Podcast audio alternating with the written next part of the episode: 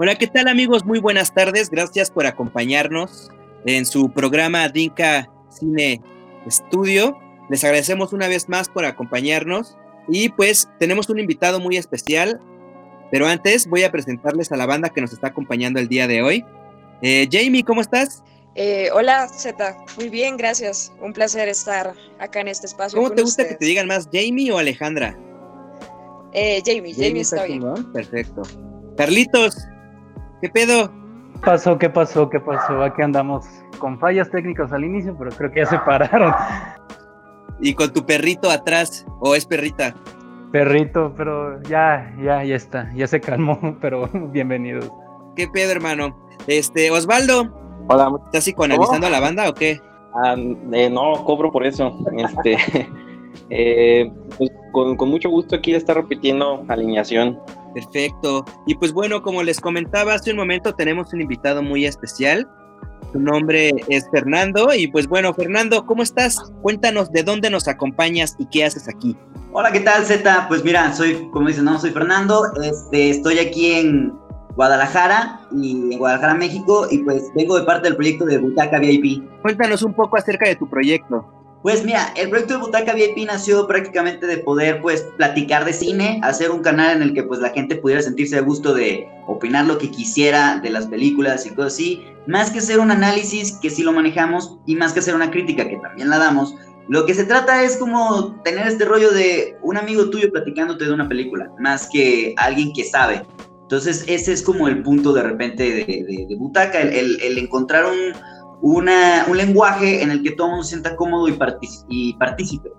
¿Y cómo, cómo nació tu proyecto? Cuéntanos un poquito acerca de eso. Hay una jugadora de canales que se llama Eoción y ellos subieron el casting de que estaban buscando pues un conductor y guionista para un canal de cine y pues audicioné, fui a audicionar, este, estuve en algunas pruebas, fueron dos, tres semanas ahí de, de pruebas y afortunadamente pues quedamos, todo chido y así fue como inició el, el proyecto de Butaca VIP. Bueno, pues bienvenido, muchas gracias por acompañarnos. Pues nosotros somos un canal que parece ya intercontinental, pero este, pues nos mucho gusto que nos puedas acompañar y te agradecemos mucho por, por, el, por lo que nos vas a, contar estos, esta vez. No, gracias a ustedes. La neta es que a mí me encanta esto de colaborar, de colaborar y sobre todo de platicar de cine, ¿no? Entonces, que me hayan invitado está chidísimo, así que con toda la actitud. Perfecto. Y bueno, todo esto obedece a que pues tenemos un programa muy especial. Pues el programa de hoy se dedica nada más y nada menos a las películas que hicieron que amáramos el cine. Vamos a hablar sobre películas, directores y obras que pues llegaron a nuestro corazón y se quedaron ahí para toda la vida. En este caso, y empezando con el invitado, nos gustaría, ¿cuál fue la primera película que fuiste a ver al cine? La primera que fui a ver al cine, wow, mira, en mis recuerdos, porque sí, creo que la, la, que más recuerdo fue Toy Story, la primera. Esa, me acuerdo perfectamente que fui con mi mamá, fuimos con una amiga de mi mamá y los hijos de, de esa amiga, fuimos a un cine cerca de donde vivía en ese tiempo y entramos a ver Toy Story. Esa es la primera película que tengo recuerdo que fui a ver al cine. No mames, aparte Toy Story es como emblemática para todos. ¿Qué edad tienes? 30. O sea, yo tengo 32 y sí es como una película súper emblemática de ese entonces. Sí, sí, marcó totalmente y fue el nacimiento de una de las más grandes compañías de animación. Sí, qué chingón. Jamie, la primera película que, te, que fuiste a ver al cine, cuéntanos cómo fue en Bogotá, qué estabas haciendo, por qué le dijiste a tu mamá que te llevara a ver esa. Mira que tu pregunta me cogió un poco desprevenida porque en realidad no recuerdo cuál fue la primera película eh, pero diré una, una de las primeras. Eh, sé que fue El Rey León 2. La estaban volviendo a pasar en cine y no sé, mi mamá decidió llevarme. Eh, y tengo que decir que la disfruté muchísimo.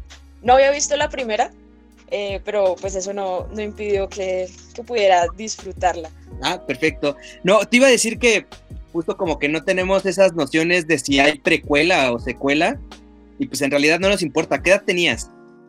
Años, tal vez, unos 7, 8. Eh, y sí, lo, lo, que te digo, puede que no, no, siguiera la historia porque pues no sabía si que había una precuela, eh, pero me encantó, me encantó. Perfecto. Carlitos, Cuéntanos, tu primera película en el cine. Es que creo que tengo dos sospechas, pero creo que la segunda es más acertada. Es que creo que fue buscando a Nemo, creo. Pero la que sí tengo un mayor recuerdo en cuestión, más bien por que encontré una vez en mi casa recuerdos del cine, fue Spider-Man 2. creo que es del 2004, si no me equivoco. Creo, no sé, estoy más seguro que esa fue la primera película. ¿Es en la que sale Tobey Maguire todavía? Sí. Ah, perfecto. No mames, sí, buenas películas. ¿Y Osvaldo? Fíjate que este no tengo las fechas así, no recuerdo bien, a lo mejor estoy poniendo este, una antes que otra y a lo mejor se lanzaron en, distintas fechas a las que tengo en mente, pero estoy entre que no recuerdo si la del Rey León, que es mi película de animación favorita, o eh, la de los Power Rangers, que esa pues era para un niño de, de, mi edad de aquel entonces era pues los Vengadores, ¿no? Era un sueño, ¿no? Ver, ver a tus personajes que veías en la tele, pues en el cine. Entonces, esa es una de esas dos, no me acuerdo cuál salió primero, pero debe ser una de esas dos segurísimo. Perfecto. Y bueno, la neta es que una de mis primeras películas favoritas que fui a ver al cine y que me dejaron súper maravillado fue Jurassic Park. Uh. La 1 era así como, de por sí a mí siempre me han gustado los dinosaurios y de pronto ni siquiera sabía lo que significaba Jurassic Park, nada más me dijeron, oye, vamos a ir al cine, ponte una chamarra, vamos a ver Jurassic Park. Y llegamos al cine y ver los pinches dinosaurios enormes y yo, oh, no mames, qué pedo. Y la neta me dejó súper marcado. Y pues todas las películas creo que nos dejan marcados justo por la, por la grandeza que, que, representa no solamente por, por la producción, sino también porque nos traen bonitos recuerdos de la infancia. Ahora díganos, ¿cuál fue la película que los hizo amar el cine? ¿Quiere empezar? ¿Quién quiere empezar? Carlos. O sea, diría Spider-Man 2, pero ya, o sea, en cuestión ya un aspecto más general, me acuerdo que una vez renté en Blockbuster estando niño Evil Dead y me había encantado. Y incluso es del mismo director, es de Sam Raimi, creo que es la primera película ya oficial de Sam Raimi y o sea, me encantó en el momento, incluso cuando la vi que era niño y tal vez no era lo más apropiado, pero no, yo en sí yo pienso que esa película fue la que me hizo como que interesarme más en el cine. Ya luego vinieron, ya en cuestión de gustos de mi papá, películas ya de acción más ochenteras como Depredador, algunas como Alien, Comando, pero en sí la que inició todo fue Evil Dead. Fernando, tu película que te hizo amar el cine. ¿Y por qué te hizo amar el cine? Pues mira, primero que nada, qué, qué buen inicio al cine con Evil Dead de Sam Raimi, ¿eh? la neta es que es está increíble, no me canso de hablar de esa peli. Y la que a mí me introdujo al cine fue Beetlejuice.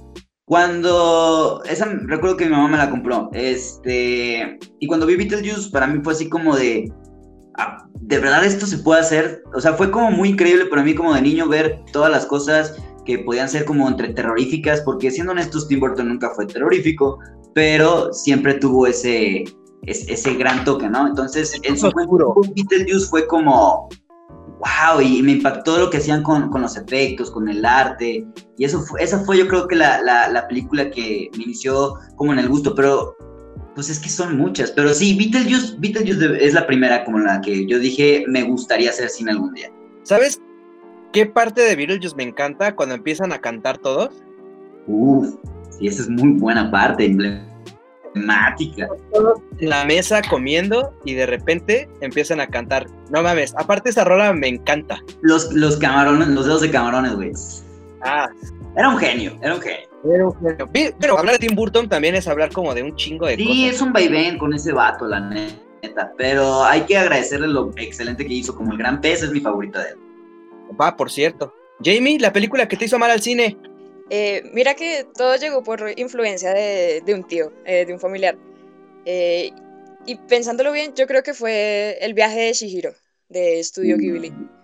porque pese a que había tenido contacto con, pues, con otras películas, supongo que de, Disney por la edad que tenía, eh, el viaje de Shihiro se sentía simplemente distinta. No, no sé qué era, tal vez era la estética eh, o cómo trataba los temas o los personajes, eh, pero eso inició todo.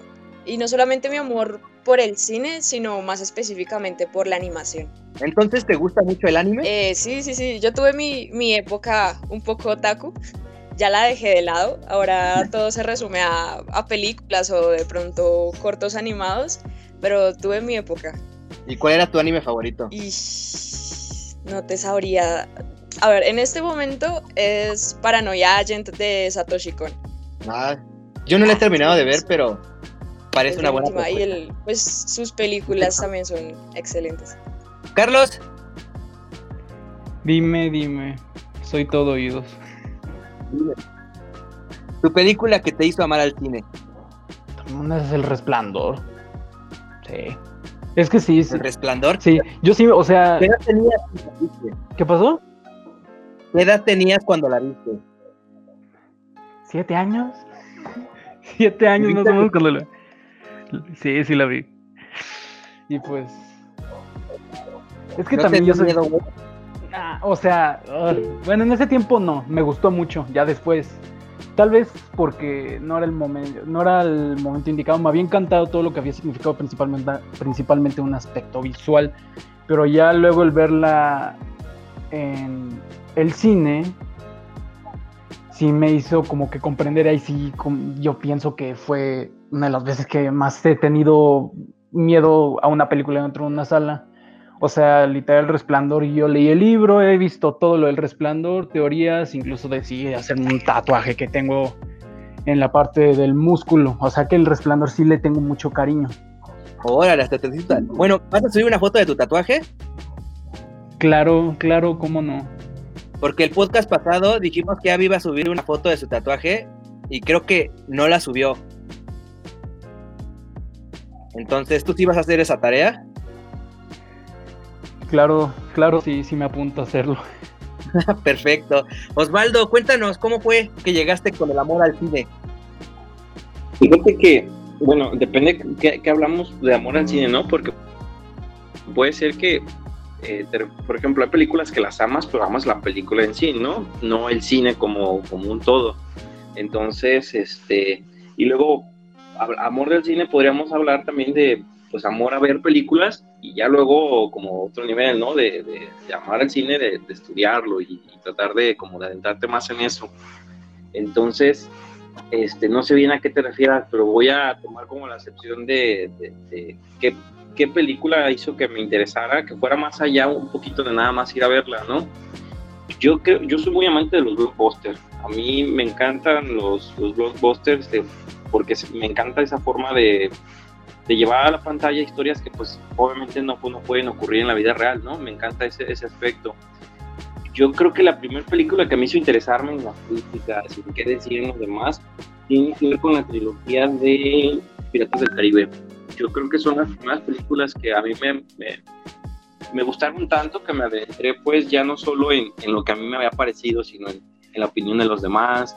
Este, en aquel entonces aquí se usaba mucho pues el cibercafé, ¿no? Entonces iba al, al cibercafé yo este, y este, me metía a foros y demás para ver la opinión de las personas este, cosa que nunca había hecho yo con estas películas. que, mm, por, por, por causa de mi papá, este, yo sí ya era muy dado a ver películas, pues, porque él, él tenía una colección por ahí, me, me, me ponía, me dejaba algunas para que las viera, pero este, creo que con esa fue, me, me gustó tanto como experiencia, como espectáculo, que fue la primera ocasión que me metí un poquito más en ese aspecto. De, de investigar ¿no? A- a- al respecto de una película y a partir de ahí se me empezó a hacer como una pequeña costumbre Les voy a contar yo cómo me acerqué al cine. Recuerdo que una vez yo crecí, el cine me lo dio más que nada la televisión. Y aquí en México pasaba una película de Corazón Valiente. Ah, bueno. Y la neta es que pues me la chingué toda porque aparte venía como, estuve en una escuela militarizada y pues venía como de descanso los fines de semana a mi casita y prendí la televisión y estaba Corazón Valiente, pero ahí no terminó el pedo, sino que al día siguiente, en la noche, el canal 11, que es como un canal público donde pasan un chingo de películas, pasó el making of de cómo se hizo Corazón Valiente y estaba súper chido ver cómo estaban haciendo los efectos efectos especiales para cuando las lanzas mataban a los caballos. Y de ahí dije, no mames, estaría súper chido saber cómo se hace eso. Y entonces así fue que empecé a ver no tanto las películas, sino los making of de cómo se hacían las películas. Y fue así como me acerqué bastante al cine y pues hasta que estudié eso, que en realidad no fue mi primera carrera, pero ahí anduvimos. Entonces esa sería como mi, mi película de culto. Para Fernando, ¿cuál sería tu película de culto por excelencia?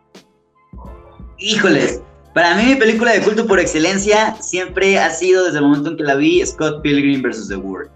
Es una película que yo sé que es de un gusto muy común, pero por algo, por algo es de un gusto común. Me da gusto que a mucha gente le guste, ¿no? Y que ya sea tan popular. Este, pero en su momento, yo recuerdo que la, estábamos, unos amigos y yo, fuimos a, Vallarta y para ver qué íbamos a ver, estábamos comprando unas películas en Walmart y la tomé. Dije, pues a ver, la vimos y era lo único que le gustó me encantó, la neta, la, visión de, Edgar Wright. Me abrió tanto la mente en cuestión de hacer una película porque me rompió reglas.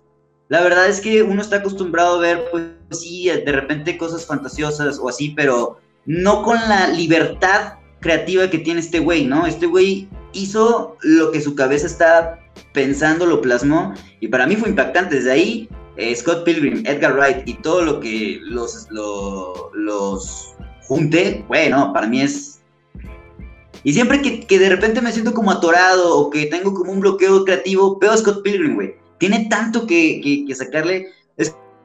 Scott Pilgrim y The Office son como mis dos escuelitas, pero. ¿La de The Office, la inglesa o la americana? Las dos, es que la inglesa ya no se puede decir que fue una serie, güey, ¿sabes? Fue como una, una miniserie nada más, pero la verdad es que la gringa ya le sacó la vuelta por todo lo que hizo después. A mí también me gustó un chingo de Office, pero como que las últimas dos temporadas como como que ya no tenían como mucho sentido. Sí, hicieron lo que pudieron hasta donde pudieron.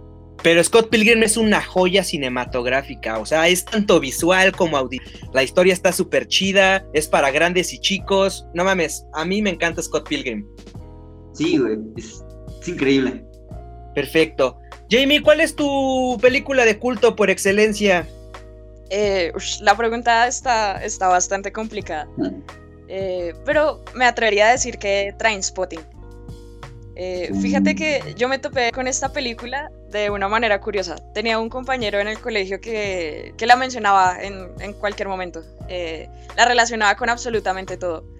Eh, pero, y me la recomendó muchas veces, pero yo nunca le quise dar una oportunidad, como que la tenía en lista, pero nunca saqué el tiempo para verla. y mucho, mucho tiempo después decidí verla. Dije, pues vamos a ver porque le gustaba tanto a este chico. Eh, y me sorprendió, me sorprendió bastante. Eh, en realidad yo no tenía expectativas acerca de la película porque, porque tal vez él me había charlado que iba acerca de pues, el consumo de drogas, pero hasta ahí. Eh, pero pues la película se atreve mucho más y pues hace una, una crítica pues de la sociedad de la época o desde un punto de vista, pues sí, desde los jóvenes de ese momento, eh, y cómo usan las drogas como un escapismo. Mm, y me gustan mucho las escenas, la del baño, la de, ¿cómo es, cómo es que se llama esto? Eh, bueno, la escena del opio. Sí, sí, sí, donde, donde él se mete en el baño y, y sale como un, como un mar, como un lago, un océano, no sé. Eh, y la escena de la abstinencia, me parece que esa escena es, es increíble, es increíble. Cuando sale el bebé, ¿no? En el techo. Sí, sí, sí, es muy, muy fuerte. Eh, además te muestran como todos los, eh, pues, muchachos, todos los protagonistas están, eh, sí, como que llevan, llevan esta, pues, su vida. y esta escena del, tal vez, tal vez estoy cayendo un poco en spoilers, pero intentaré no decir mucho. esta escena del, del bebé, cuando están en la casa, todos están drogados. Eh, es, muy fuerte, es muy fuerte. Creo que es una de las escenas que me ha dejado marcada. Excelente película. y, aparte, ¿sabes qué? Spoilers, bueno, ya está muy viejita, pero escogiste una super película, ¿eh? Danny Boy también yo creo que es de los directores que deben ser considerados escuela, ¿eh? Qué buena película escogiste, la neta. Ya. pero sí, a mí también me parece que Danny Boy es una de las excelentes escuelas del cine y como que sí tiene grandes aportaciones y creo que rompe con esos cánones de estética que lo hace tan bien. Carlitos, tu película de culto por excelencia. Ah, la es difícil, pero yo prefiero principalmente en cuestiones de cine de culto escoger a David Cronenberg.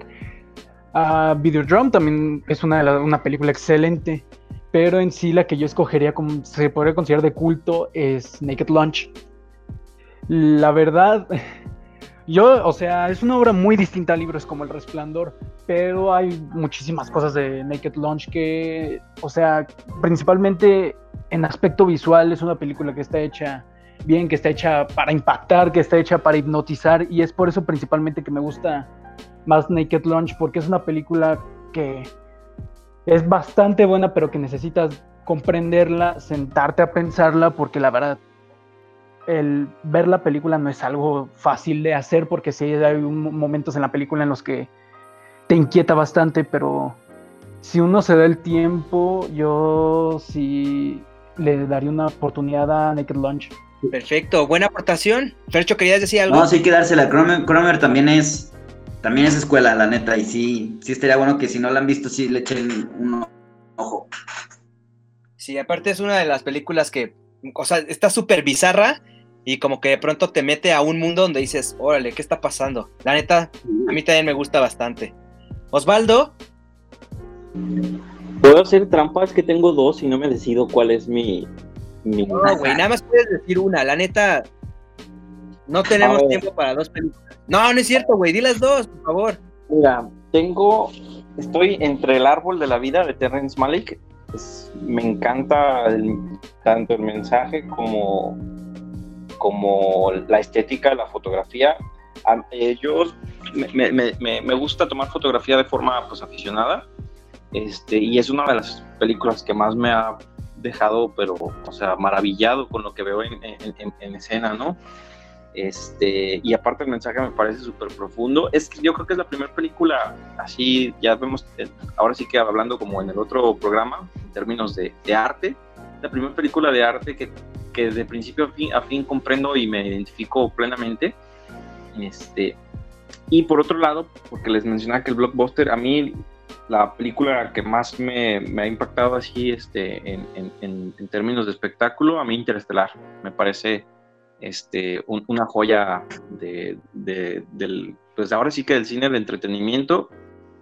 La escena de los mensajes eh, me parece brutal. La, dirección en esa, la forma en que narran con luces, este, cómo te van indicando con, con destellos de luz, ¿no? Que vas, los cortes de tiempo, ¿no? Que cada que hay un, este, que avanza en la vida del, hijo del protagonista, hay un destello de luz, esa forma, como, el, como este McConaughey en menos de un minuto pasa de la risa al llanto, no, en esa escena me parece brutal. Sí, la neta, pero que con Interestelar como que sí tengo un tema, no creo que sea tan... Bueno, me parece que le hace falta como tiempo para que se convierta de culto, pero más bien creo que Christopher Nolan se está convirtiendo en un director de culto. Entonces, pues podría ser irreversible, no, irreversible no, perdón. Este, no, Memento podría ser la suya de culto ahorita, tal vez. Sí, de hecho, o sea, sí, aquí yo lo dije como a culto personal, ¿no? Este, pero sí, definitivamente la de culto de, Nolan es Memento. Sí, justo. Oye, qué bien, esa que mencionas de la del árbol de la vida. Fíjate que haciendo un poquito ahí en paréntesis, yo siempre he tenido un problema con esa película, pero ya, ya he aprendido a, a no discutir. A no, no, amar, jamás aprenderé a amar a Terran, pero, pero sí como que aprendí un poquito. Eso que dices de la fotografía, pues es que, pues es que es lo ves, ¿sabes? Es un maestrazo de, de, la foto y pues ahí también levanta mucho, pero sí, creo que el árbol de la vida sí podría considerarse por ese punto también artística. Aunque me caiga gordo el director, tengo que aceptar que, que sí. ¿Por qué te cae mal el director? Estoy muy, no sé, güey, mira, también me cae mal Kubrick. De Kubrick solamente me gusta el resplandor, me encanta el resplandor, pero Kubrick me cae gordo. Puedo aceptar que, que fue un gran director, ¿sabes? Yo sé que Naranja, pero se me hace muy pedante, siento que es un cine muy, a veces siento que es como muy forzado, es como decir, güey, ya sabemos que eres una tola, güey, o sea, ya no es necesidad como de que hagas tanto para Maya, ¿no? Pero es como muy personal, jamás le quitaría su título de que fueron, o es, por ejemplo, Malek un buen director, pero me caga. sí, te comprendo. Cuando alguien conoce como a sus héroes de verdad, por ejemplo, en el cine, como que sí de pronto empieza a decir, verga, ¿por qué me gusta este vato? Pero sí, hace un excelente trabajo. A mí en lo personal, mi película de culto favorita es Brasil. De los... Ah, ya sé cuál. Ficción, ¿no? ¿Perdón? De ciencia ficción, es, la, es una cinta como de los ochentas. Sí, es de Terry Gilliam y tuvo nominaciones al Oscar como mejor, mejor guion adaptado, perdón, mejor guion original. Y en los premios BAFTA tuvo mejores efectos especiales. Y entonces, para mí, sí, sus efectos especiales eran como ¡boom! Aparte, la vi como muy morrito. Yo seguro tenía como unos 12, 13 años. Y pues, la neta, ese mundo súper fantástico me pareció súper fenomenal. Y el soundtrack me mama. Ese es como mi película de culto por excelencia. Sí, pues creo que esa está considerada, creo que entre las cinco más grandes de la historia de la ciencia ficción. O sea, es una. Si quieres eh, recomendar ciencia ficción, es de las imperdibles esa. Sí, justo. Y pues la neta, muy excelentes recomendaciones hemos tenido hasta ahorita, lo cual me hace cuestionarme en cuáles son los géneros favoritos. Que Oye, Ricardo, pero, Z, perdón, pero antes, este, ese director también, también ha sido medio accidentado porque hizo, ha hecho películas muy grandes, pero ya nunca sacó el proyecto de Don Quijote de la Mancha, ¿no? No, ya no pudo, pero me parece que obedecía más como a, a cuestiones personales que a que, a que pudiera sacar el proyecto. O sea, porque creo que tenía como todo el varo y tenía como todo el apoyo y la infraestructura para poder hacerlo, pero como que de pronto dijo, ah, no, no me interesa. Y, creo que es bien difícil como hacer una obra literaria tan grande, película, porque pues la neta, por lo que es mamado Cervantes, justo mm. es por el tipo de literatura que tenía. Y entonces llevar ese tipo de literatura al cine tenía que romper no solamente con un chingo de cánones, sino también no podía contar toda la historia en tan poco tiempo. También supongo que por eso lo dejó de lado. No, ¿y dónde metes tanto simbolismo, tanta, tanta analogía? Sí, creo que pues a ver después qué hace, porque también se hace buen director, güey. Creo que sí hemos mencionado muy buenos directores. Sí, pero espero que, que, sí la saque, porque sí estuvo trabajando en ella mucho tiempo. Y creo que todos estábamos esperando, o estamos esperando a que la saque. Y pues esperemos que lo haga. La neta, no es tarea de más. Exacto. Bueno, entonces, como les decía, que todo esto obedecía a que a mí me encantaría saber cuáles son sus géneros favoritos. ¿Les late si empezamos con Jamie? Va. Eh, no sé qué decirte. Eh, yo creería que el drama, eh, porque siento que es un género que se puede extrapolar y se puede unificar muy bien con otros. y sí, o sea, puede, puede estar presente en, en, otros géneros y se pueden dar muchas situaciones. y no sé, qué tal vez el suspenso, sí. ¿El eh, suspenso cuál? Se llama, y bueno, y precisamente va muy de la mano con el drama, se llama Tenemos que hablar acerca de Kevin. Es que no sé, no estoy segura si es el nombre. Sí, así se eh, llama. Tenemos que hablar de Kevin. Eso, eso. Eh, esa película me parece excelente. Y lo que te digo, no estoy tan segura si va de la mano del suspenso. Yo diría que sí eh, y va precisamente ligada con, con, el drama. Entonces te mantiene todo, en todo momento atento, saber qué va a pasar. Eh, y pues la situación, una situación familiar, eh, pues, pues también es muy fuerte, está muy presente durante toda la película. Sí, la neta es que es, es, son de las directoras como que se han ganado el corazón del público, justo creo que por tenemos que hablar de Kevin. Aparte, sí está muy cabrón ese tema. A mí sí me asusta bastante. Fercho, tú. Esa sí no la he visto yo, güey. ¿No has visto? Tenemos que hablar de Kevin, es una joya, güey.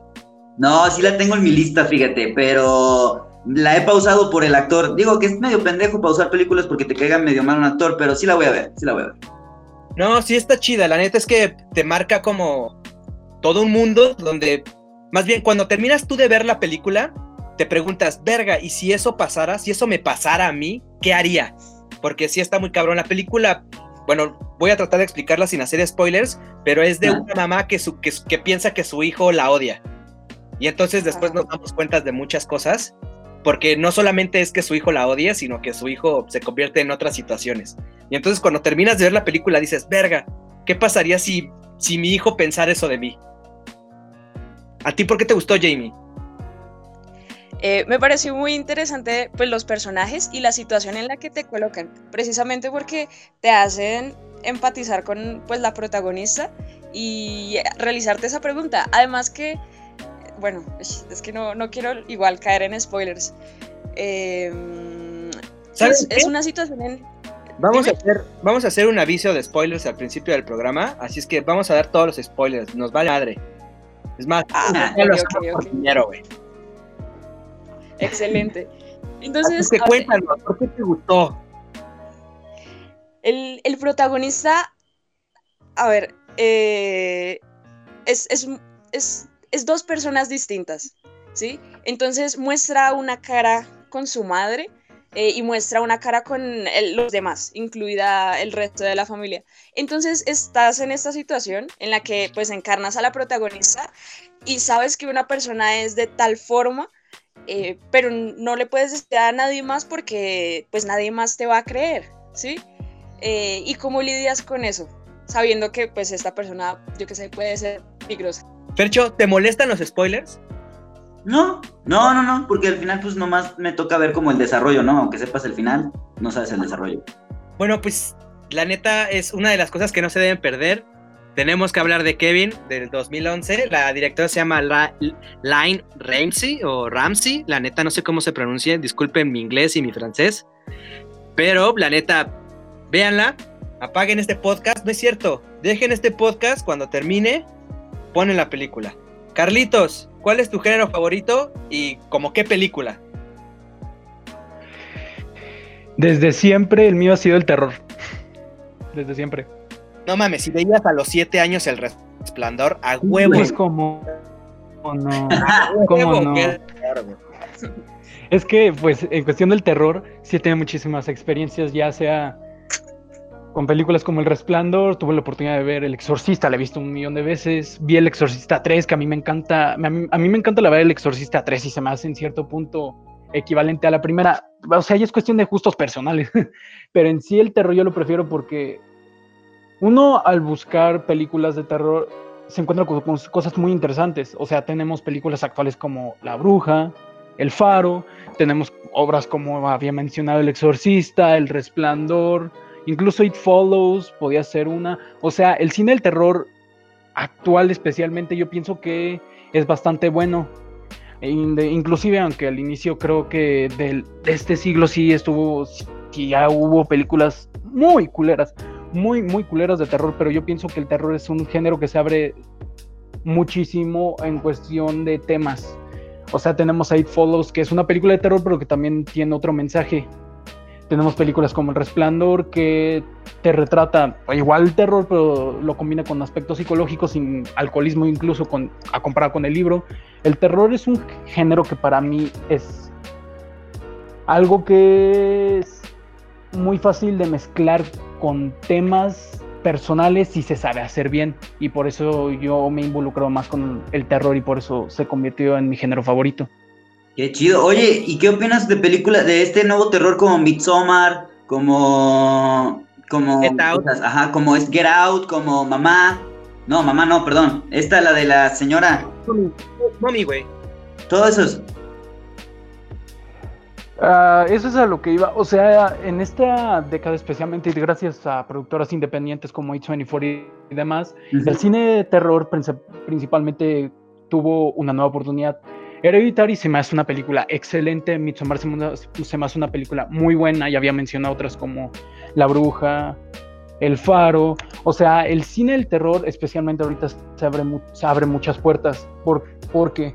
Porque pues más bien también ahorita se metieron temas como con Ari Aster, como es en Midsommar las relaciones tóxicas, como es con Hereditary la cuestión de los problemas familiares. O sea, el cine de terror actual sí, sí se ha ganado un respeto y sí se ha ganado muchísima atención. E incluso hay películas que para algunos no se pueden considerarse de terror, pero se pueden, o sea, hay géneros como el thriller que también se puede llegar a ser un equivalente, porque, pues, había mencionado a una, a Ramsey, Yo, por lo, en lo personal, considero la de You Were Never Really Here, no un terror, pero sí un thriller que también sirve con una temática social. O sea, en especial el terror y el thriller.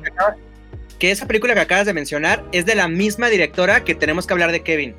Sí, y esa sí, la vi con Joaquín Phoenix, sí. Y a mí me parece que esa fue un parteaguas para la resolución de lo que hace este Joaquín Phoenix para el Joker. Porque me parece que va como de la mano. Fíjate que sí, ¿eh? por ahí hay mucho. Esa y The Master, porque de, con Paul Thomas Anderson, eh, son como sus dos referencias antes del Joker. Sí, puede ser. Habría que tener un, especial de este pedo porque sí está bien interesante. Porque aparte Joaquín Phoenix como que escoge bien sus proyectos y creo que por eso está donde está en este momento, gracias a eso. Sí, definitivamente es muy inteligente para seleccionar. Aquí en la Ciudad de México hay un festival internacional de cine de horror que se llama Macabro. No sé si han escuchado de él. Sí, ya sé.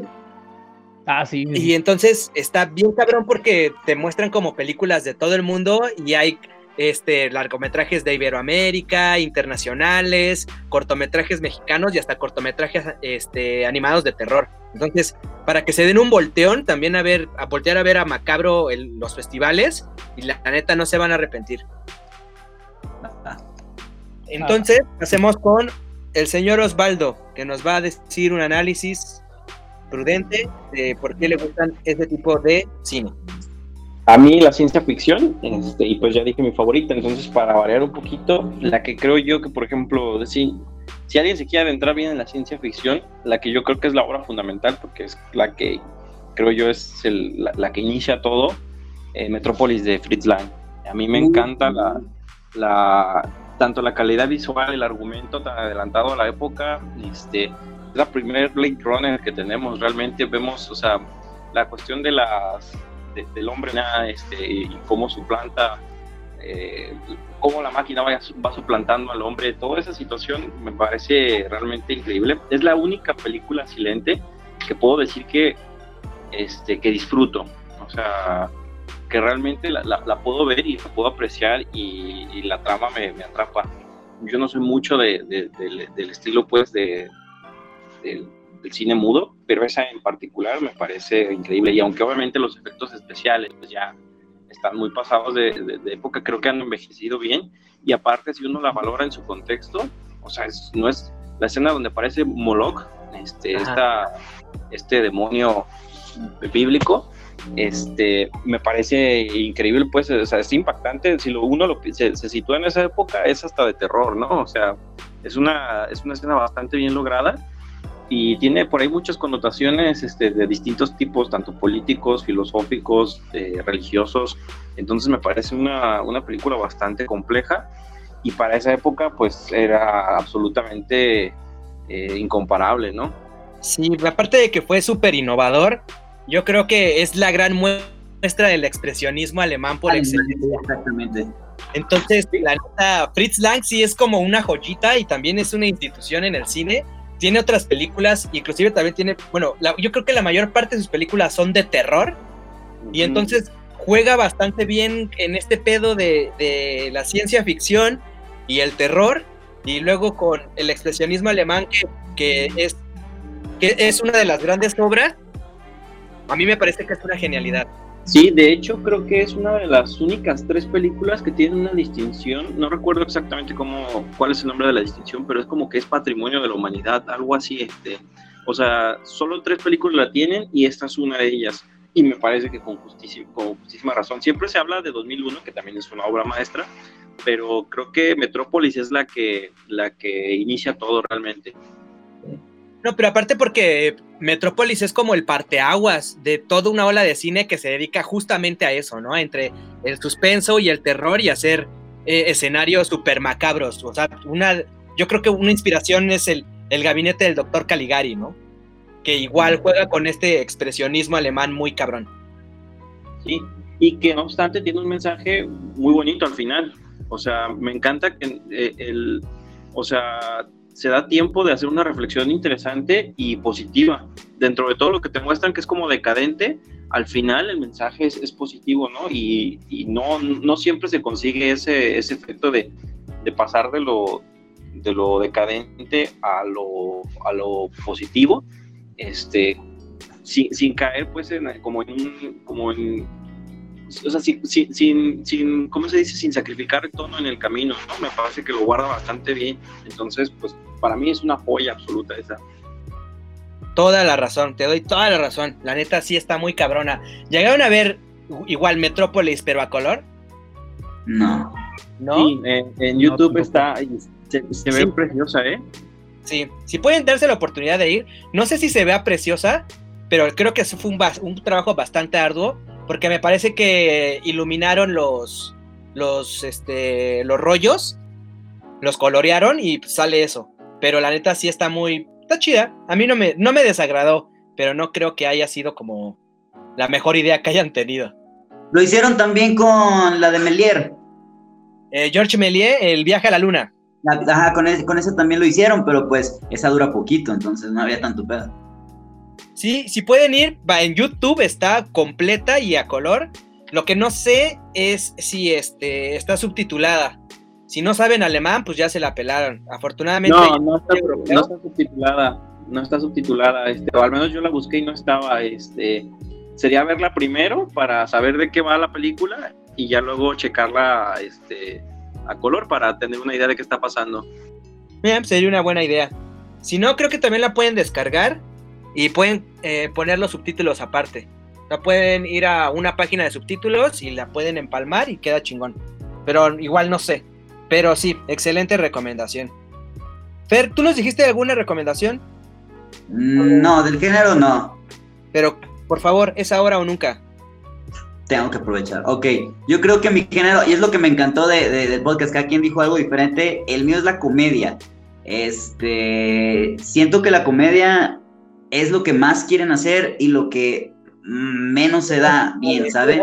Sí, claro que sí.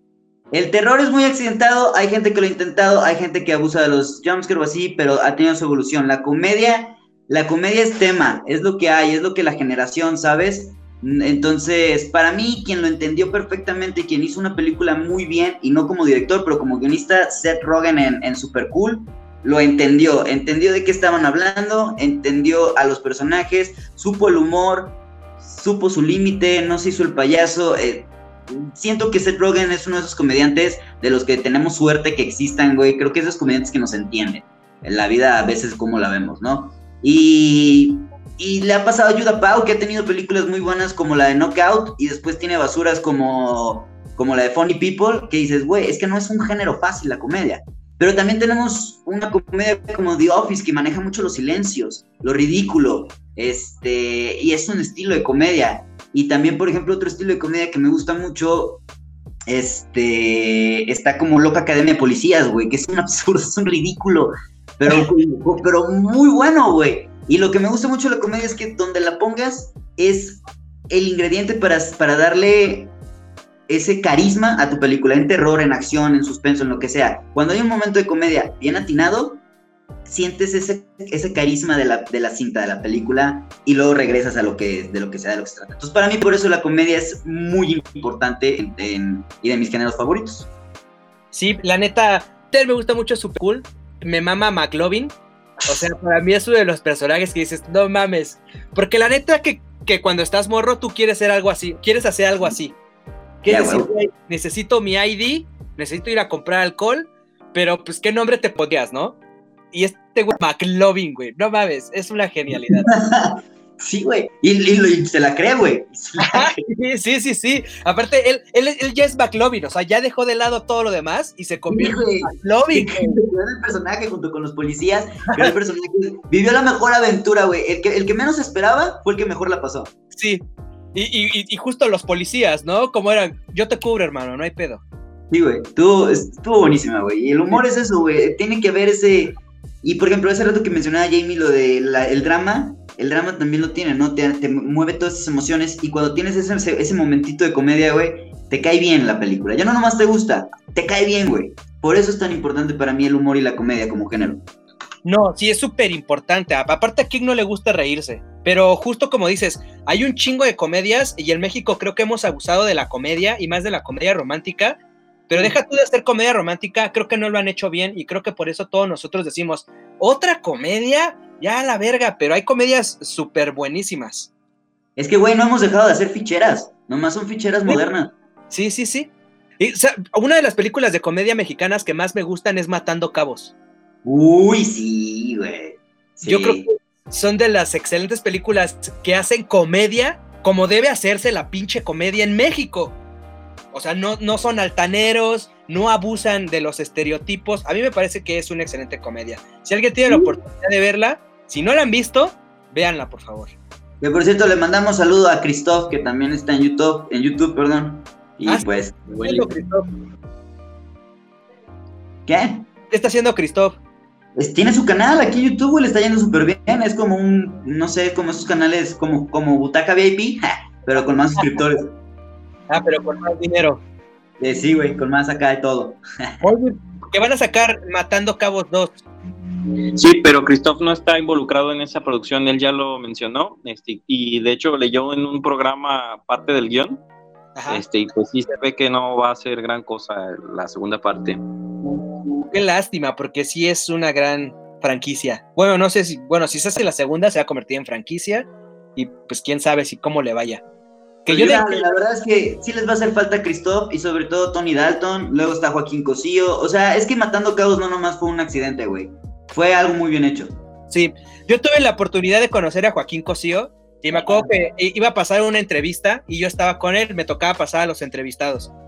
Y entonces me toca estar con Joaquín Cosío así como súper en silencio y el señor como que se me queda viendo porque aparte es un señor bastante alto y yo soy muy chaparrito.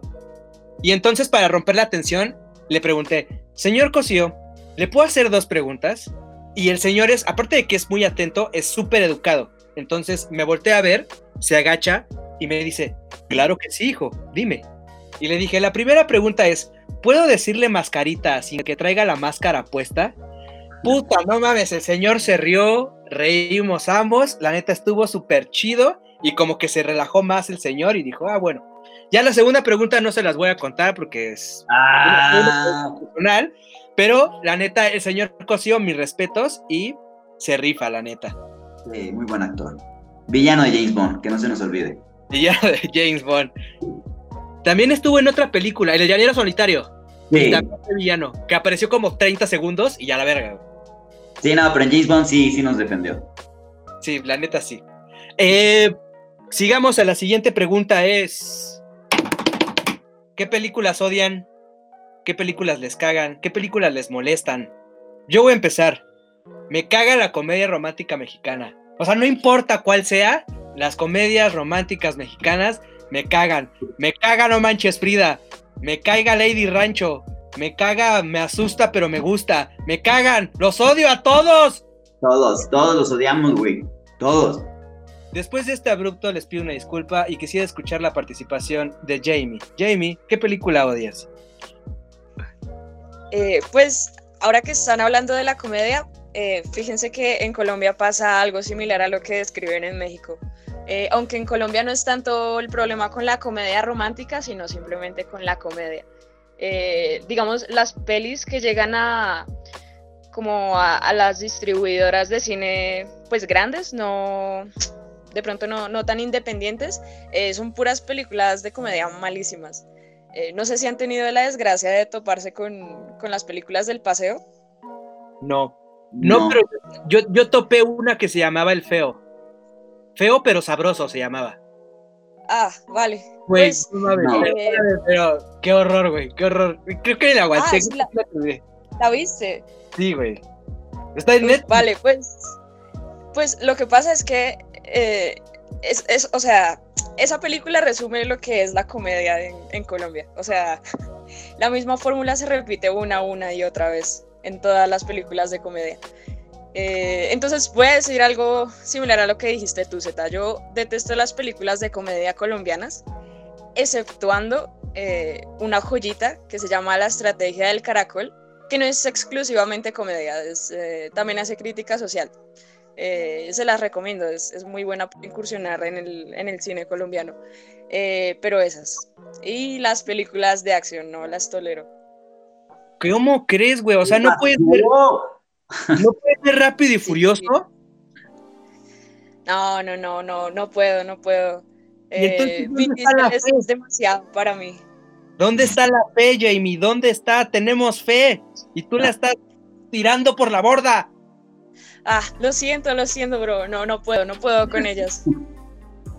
Son ma- demasiado para mí. Perfecto. Bueno, pues qué lástima, porque nosotros sí tenemos fe. Y como tenemos mucha fe, Carlitos, cuéntanos, ¿qué películas detestas? Va a sonar, es que diría comedia romántica, pero ya me la ganaste. Pero, ay. Ay, las películas de Adam Sandler. O sea, Adam Sandler como actor sí No, tiene películas no te bastante buenas. conmigo, güey. Yo amo a Adam Sandler, güey. Yo lo amo, güey.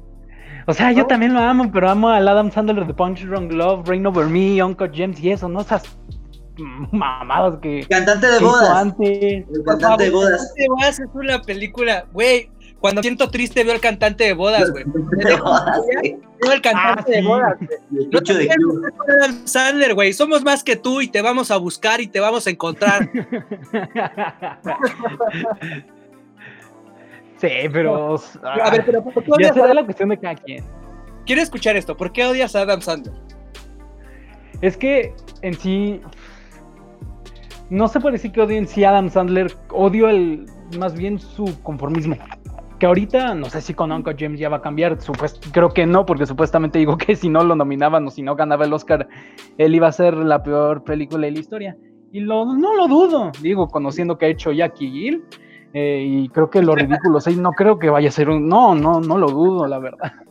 Pero en sí, o sea, no odio a Adam Sandler porque sí, Punch Drunk Love creo que es probablemente mi favorita con There, con There Will Be Blood de Paul Thomas Anderson y está Uncle James de los hermanos Safdie. Pero, o sea, o sea, lo repito, yo odio el conformismo y el hecho de que de que él ya se acostumbró a hacer comedias basura.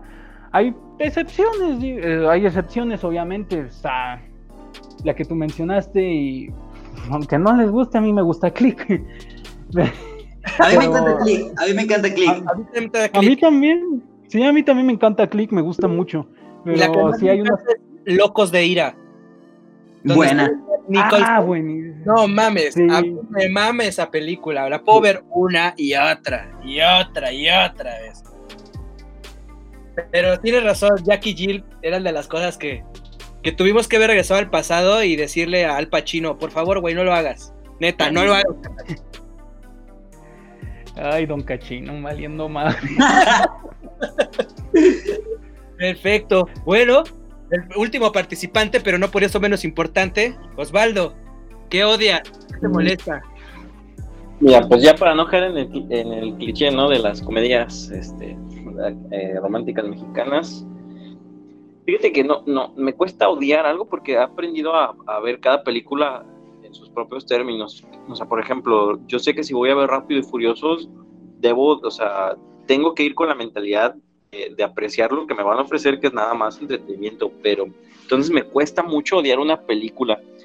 Pero sí hay una que sí creo que es o sea, insufrible, o sea, que la, que la sufres, pues, así cada, cada segundo que va avanzando va, va empeorando y piensas que ya iba a terminar y luego empeora más.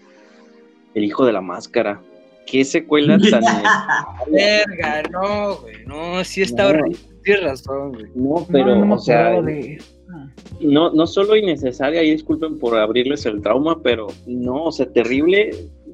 El, el guion, el- y no solo es que el guion sea estúpido, la- la- sino que la, la- los efectos son malos, o sea, los diseños de personajes, nada, nada funciona en esa película, o sea, es de las pocas películas que puedo decir que me irritan, o sea, nada más de ver, o sea, me, me- me irrita verla.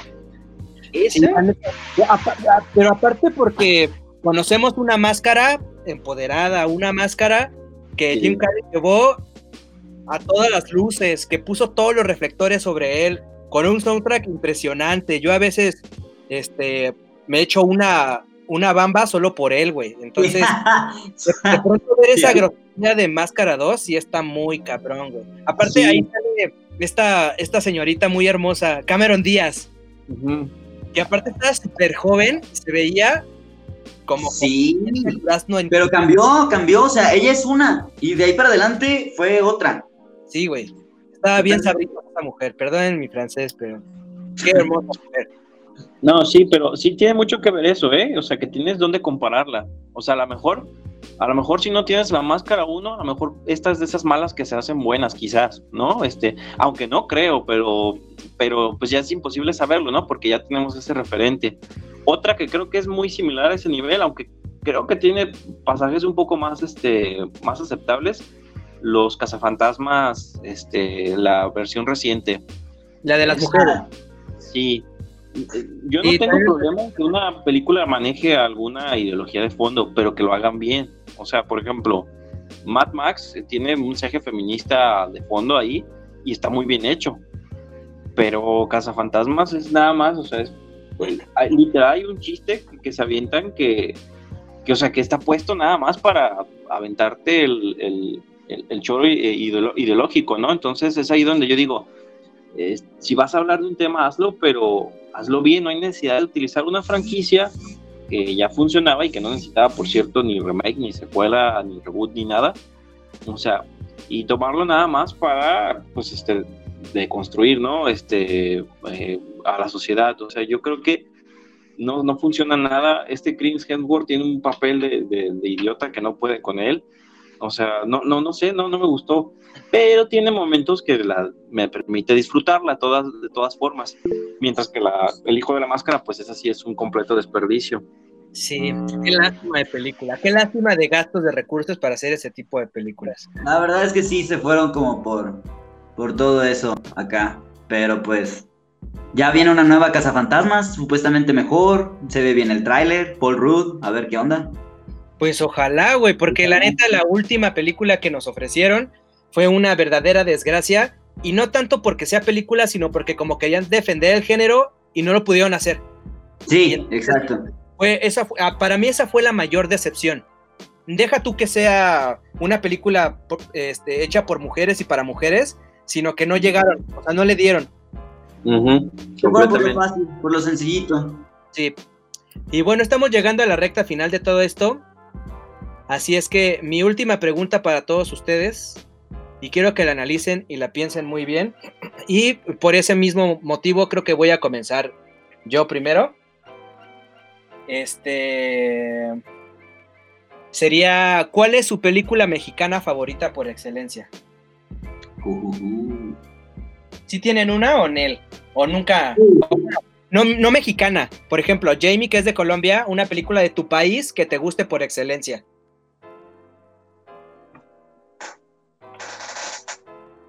A ver, empieza. ¿Cuál es la tuya, Z? Perfecto. Hay una película que se llama Raíces. No sé si la han visto. No. No, ni idea. Ok. Bueno, esta película son como una serie de, de, de- de cortometrajes. Y entonces está bien cabrona porque habla como del México contemporáneo. Aparte es una película como de 1950. En realidad no recuerdo bien el dato de, de qué año es. Pero hay una parte que me mama, que es un cortometraje que se llama El Tuerto. Y es de un morro que literal es tuerto. Y entonces todo mundo se burla de él por su desgracia física. Entonces cuando va a la escuela se burlan de él, cuando va al mercado se burla de él. Y la neta es que les voy a spoilear el final porque aparte la neta sí me hizo chillar y sí dije, chale, pinche gente culera. Este morro tenía un deseo de ver los fuegos artificiales de su pueblo. Aquí en México se acostumbra que cuando hay fiesta del pueblo hacen como una danza de un torito y hay un castillo con fuegos artificiales. Y entonces este morro va a ver los fuegos artificiales, pero antes de eso va a la iglesia y le pide a Dios que por favor nunca jamás nadie se vuelva a burlar de él. Y entonces llega la fiesta del patronal, este morro va y empiezan a explotar los fuegos artificiales y le cae uno en la cara al morro. Y entonces el morro deja de ser ciego y se vuelve tuerto. Perdón, deja de ser tuerto y se vuelve ciego.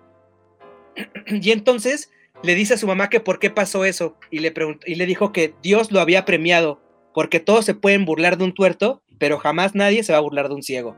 Güey, está muy fuerte esa película. Si tienen oportunidad de verla, Raíces, se las recomiendo 100%. Entonces, vamos hasta Colombia, Jamie, tu película colombiana. Y no puedes decir pájaro Vale. no iba a decir eso. Ah, Eh, pues, pe- pese a todo lo que despotriqué hace un rato acerca de, pues, del cine de comedia colombiano, lo cierto es que eh, hay, hay unas películas muy fuertes acá. Digamos, bueno, Pájaros de Verano de Ciro Guerra, eh, El Abrazo de la Serpiente, pues también es bastante conocida. Creo que llegó hasta los Oscar, ¿no?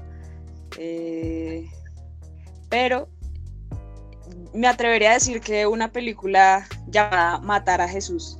Eh, sé que es de una directora, no sé cuál es su nombre, eh, pero bueno, lo que pasa en Colombia es que la mayoría de películas, me atrevería a decir, cuando no son de comedias, tratan acerca del, del conflicto interno. Eh, y pues esta película no es la excepción. Eh, le- voy a resumir un poco. La directora se llama Laura Mora. Eso, vale, Laura Mora. Eh, bueno, les voy a dar un- una pequeña sinopsis de la peli para que se animen a verla. Eh, pues la historia sigue a una chica que es estudiante de fotografía en Medellín y su papá es un profesor. Eh, entonces, bueno, esto no es spoiler, sucede al inicio de la película y es el evento que desencadena todo. Eh, a su papá lo asesinan enfrente de los ojos unos sicarios. Entonces, eh, la película es, es muy bacana, es muy interesante porque muestra toda esa negligencia por parte de, las, de las instituciones y cómo, y pues el, conflicto. Entonces, muestra este problema de- del sicariato, de las drogas, pobreza, pero, pero es, es excelente. No cae en lo que acá se denominó en algún tiempo como pornomiseria, eh, que era el, el resaltar las problemáticas sociales con pues, fines comerciales, eh, sino siento que esto no, no, ca- no cae en eso, es, es una crítica, pero, pero siento que tiene más fondo, desarrolla muy bien su historia. Entonces la historia la sigue a ella, eh, buscando al sicario que asesinó pues a su padre. Eh, pero excelente, es, es muy buena película, muy recomendada. No mames, me gustó mucho ese término de pornomiseria. Y a mí también me hizo mucho ruido, ¿eh? Sí, güey. En- este momento voy a googlearlo y, y voy a Sí. leer eso. Porque creo Güey, que así nos- que yo lo inventé, güey. no, porque creo que nosotros también tenemos nuestra pornomiseria. O sea, hablando por los mexicanos, que sería como la Rosa de Guadalupe o las novelas mexicanas, Sí. creo que sería nuestra pornomiseria. Pero habría que, o sea, habría que escudriñar tantito más sobre el término para poder saber si realmente caemos en eso o no. Así es que, eh, Carlitos, cuéntanos tu película mexicana por excelencia que quieras recomendar. Para eso sí me la dejas difícil. Pero Madre, y- y no puede ser de terror aparte, güey. no es del aspecto, no en el aspecto mal, lo digo porque sí hay películas mexicanas muy buenas, no. Pero en sí, la primera sería la ley de la ley de Herodes. Yo creo que la, la película, para mí, la mejor de, de toda Luis Estrada y una película que a mí me encanta, me da muchísima risa. Otra que recomendaría Maquinaria para, Panamericana. Es bastante reciente, pero en sí Maquinaria Panamericana sí es una comedia que a mi parecer sí es buena. Y la última, una película adolescente que es bastante buena, que tiene un buen mensaje y que eh, tiene una buena relación en cuestión con la amistad y lo muestra bastante bien es Sopladora de Hojas. O sea, en cuestión de esas tres, esas tres las recomendaría, algunas más, un, poco más viejitas se podría decir, unas más contemporáneas, pero para mí sí llegan a haber una equivalencia en cuestión a lo que es la calidad y en cuestión a la diversidad de temas, la diversidad de géneros que se puede abarcar dentro del cine mexicano. Órale, pedimos una y nos regalaste tres. Te fuiste recio, vato, ¿eh? Es que, bueno, no estás para saberlo, Fercho, pero nosotros tenemos como esa dinámica de al final del programa recomendar tres películas que a nosotros nos gusten. Y creo que a lo mejor debimos haber hecho desde el principio eso y recomendar nuestras tres películas mexicanas. Carlos lo acaba de hacer. Y pues si quieres, Fercho, ¿quieres continuar con tus tres películas mexicanas que te gustaría recomendar? Sí, pues mira, la verdad es que no estoy preparado para tres, pero sí les puedo recomendar una que yo creo que cuando se habla de este tema es la que siempre recomiendo. Se llama Arráncame la vida. Es una película, ahorita googleé el año, es del 2008, no me acordaba bien del año, es 2008. El, el, director, aprovechando que lo tengo aquí enfrente, es este. Ay, güey. Roberto Snyder. Roberto Snyder. Ajá. Y él es el mismo director de Te estás matando, Susana. Ajá. Bueno, esa película Te estás matando, Susana también es muy recomendable. Sale Gael García, pero creo que esta Arráncame la vida me gusta mucho recomendarla porque es atemporal.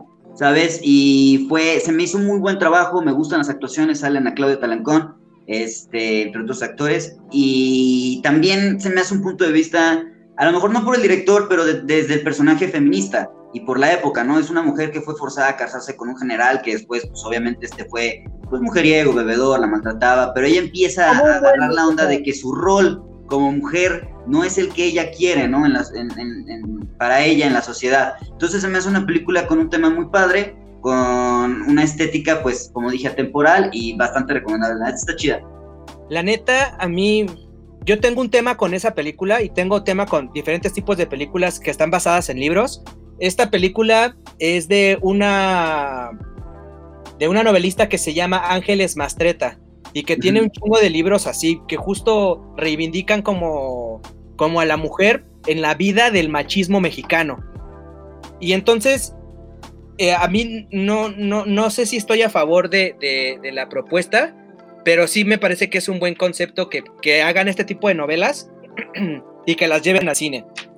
Pero Ángeles Mastreta es una de, mis autoras favoritas y entonces creo que por eso prefiero más el libro que la película. Pero es tu recomendación y no la mía y yo soy un imbécil. Acuérdense de esto, señores escuchas Yo soy un imbécil, a mí no me hagan caso.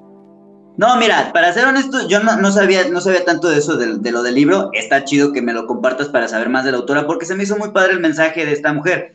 Y coincido contigo, muchas veces los libros siempre van a superar a lo mejor una, una película, pero después pues, pues, ya por otras cuestiones que a lo mejor podríamos hacer un programa al respecto. Pero sí estaría de acuerdo. Si hubiera leído el libro, creo que estaría de acuerdo contigo. Tiene, este Ángeles Mastretas tiene un libro que les recomiendo, perdón que me meta en este pedo y que pero si pueden leer este Mal de Amores, puta, es una joya de libro. Con ese libro se ríen, lloran y me encanta porque no tiene un final feliz, pero tiene un final que nos deja satisfechos. Entonces, es la recomendación. ¿Cómo, se llama Mal de Amores? Ajá, Mal de Amores. Va.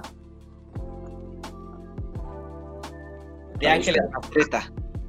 Y entonces, la neta, si pueden leerlo, la neta, mi recomendación. Este, Osvaldo, por favor, tus tres recomendaciones de las películas. Y por último, Jamie, para que tengas preparadas tus últimas dos películas. Mira, este, a mí me cuesta un poquito el cine mexicano, la verdad, este, por el tipo, como les dije, el tipo de historias que más me gustan, pues aquí no existe casi ciencia ficción y demás, entonces me cuesta, los dramas no se me dan mucho, y aquí hay mucho o comedia o drama, ¿no? Entonces eso ya de entrada no me puede mucho, ¿no? Pero eh, hay uno, hay dos películas que, que, sí recomendaría. Este, ya las había mencionado en otro podcast, este, de hecho, cuando hablamos del cine latinoamericano. El violín, este, que es una cinta del 2008, si, mal no recuerdo, en blanco y negro, pero es bastante buena. Habla de una guerrilla en, regiones este, allá al sur de México y cómo este, se están preparando pues para poder combatir al ejército. Mientras se prepara pues la guerrilla, un viejito que tiene un violín precisamente, este, va, va directamente a donde se encuentra el ejército. Este, eh, bueno, él va y se encuentra con el ejército más bien y por azares del, del, destino termina tocando para ellos. Mientras, entonces cada día que él va a tocar, él consigue información para llevarla a, a, los, a, la, guerrilla. Y, este, y pues ahí se va desarrollando la trama, ¿no? Sin, sin contar spoilers por ahí va, tiene que ver mucho cómo pues este, este anciano, este, pues va jugando un papel importante en cómo se desarrollan los eventos. Mientras él va a tocar, este, eh, a, la gente del ejército, pues ahí va escuchando este, cosas y lleva la información. Esa y la de la zona, que es un thriller, es, está, está bastante bueno. Habla de, pues es una sociedad este, pues casi distópica, donde hay una colonia muy avanzada de mucho dinero que está dividida por un, por un muro, tipo el muro de Berlín, ¿no? Y un, un niño, por cuestiones del barrio pobre que está afuera del muro, eh, termina entrando al vecindario. Este, y pues va generando problemas precisamente por este choque de, de, de clases sociales. se va desarrollando una, una situación delictiva por ahí que se, que se tiene que investigar y pues habla tanto de, de la desigualdad económica, este, la corrupción en la, de la policía, por cómo se van dando las investigaciones. Este, es una película muy buena este, y la verdad que me sorprende pues porque no es muy usual un, un, thriller de este tipo pues aquí, aquí en México. Entonces... ¿Puedes repetirnos el título? La zona. La zona. Sí, muy buena esa, este, muy recomendada. Perfecto. Este, Jamie, tus últimas dos películas colombianas. Eh, pues vale. Mm, ok, bueno, se podría decir que yo ya di dos recomendaciones por la estrategia del caracol y matar a Jesús, eh, pero pues no, eh, de todas maneras diré otras dos.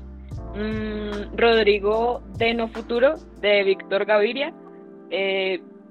Gran cineasta colombiano, reconocido también por La Vendedora de Rosas, de pronto la han, visto, la han escuchado.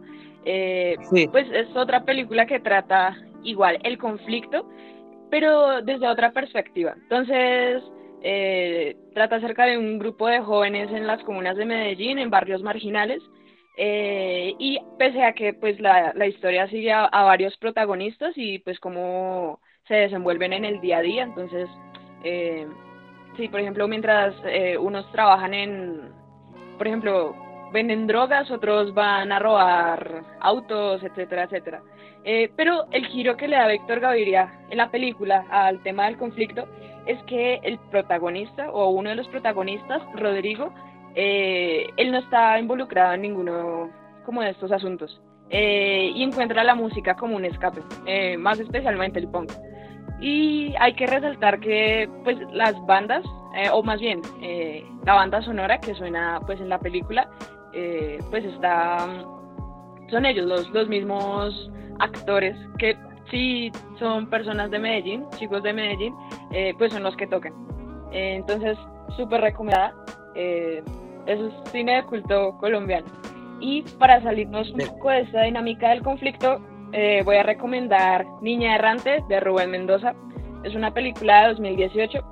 Eh, es una película muy bonita. Entonces sigue la historia de una familia a la que pues se le murió, mm, digamos, eh, a ver, sigue la historia de unas hijas a las que se le murió el papá.